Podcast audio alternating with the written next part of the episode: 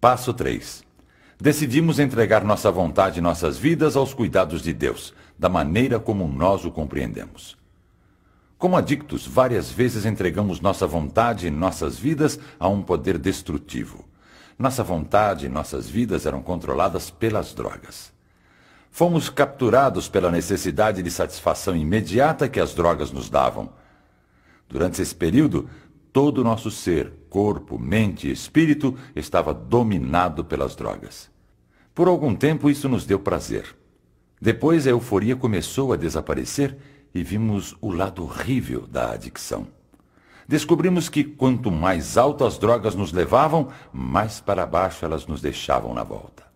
Encaramos duas escolhas: ou sofrer a dor da retirada das drogas, ou usar mais. Para todos nós, chegou o dia em que já não havia mais escolha. Tínhamos que usar. Com nossa vontade e nossas vidas entregues à nossa adicção e em total desespero, procuramos um outro caminho. Em Narcóticos Anônimos, decidimos entregar nossa vontade e nossas vidas aos cuidados de Deus, da maneira como nós o compreendemos. Este é um passo gigantesco. Não precisamos ser religiosos. Qualquer um pode dar esse passo. Só é preciso boa vontade. Só é essencial abrirmos a porta para um poder maior do que nós. Nosso conceito de Deus não vem de um dogma, mas daquilo em que nós acreditamos e que funciona para nós. Muitos de nós compreendem Deus simplesmente como sendo aquela força que nos mantém limpos.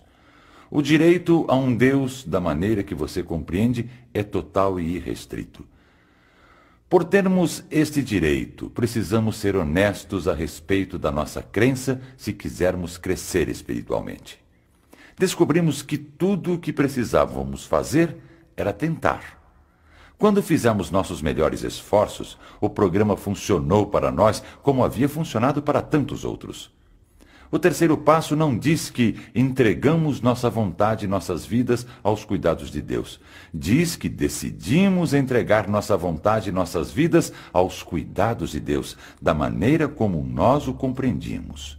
Nós decidimos. Não foram as drogas, nossas famílias, uma autoridade, um juiz, um terapeuta ou um médico. Fomos nós que decidimos. Pela primeira vez, desde aquela primeira onda, tomamos uma decisão por nós mesmos. A palavra decisão implica ação. Esta decisão é baseada na fé. Precisamos apenas acreditar que o milagre que vemos acontecer nas vidas de adictos em recuperação pode acontecer a qualquer adicto que tenha o desejo de mudar percebemos apenas que existe uma força para o crescimento espiritual que pode nos ajudar a sermos mais tolerantes, pacientes e úteis para ajudar os outros. Muitos de nós disseram: Tome minha vontade e minha vida. Oriente-me na minha recuperação. Mostre-me como viver.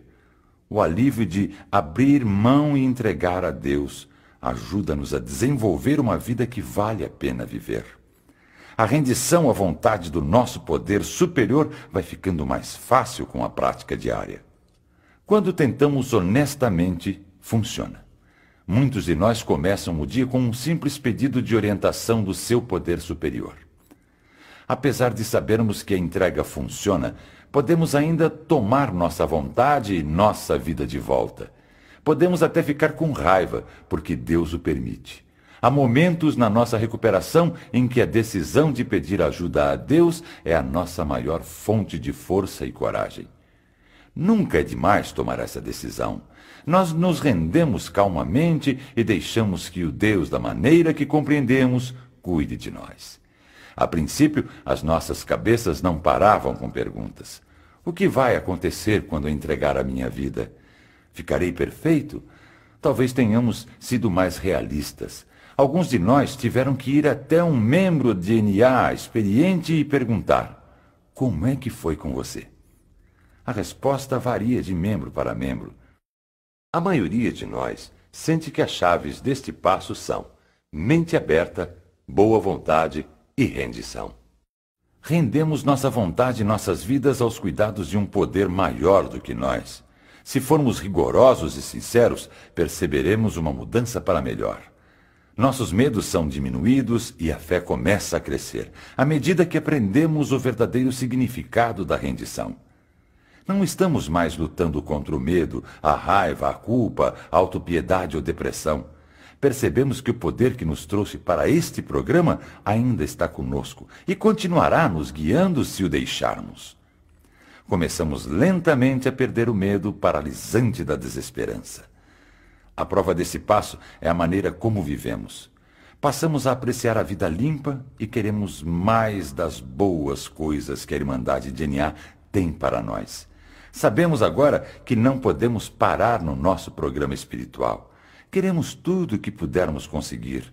Agora estamos prontos para a nossa primeira autoavaliação honesta e começamos o passo 4.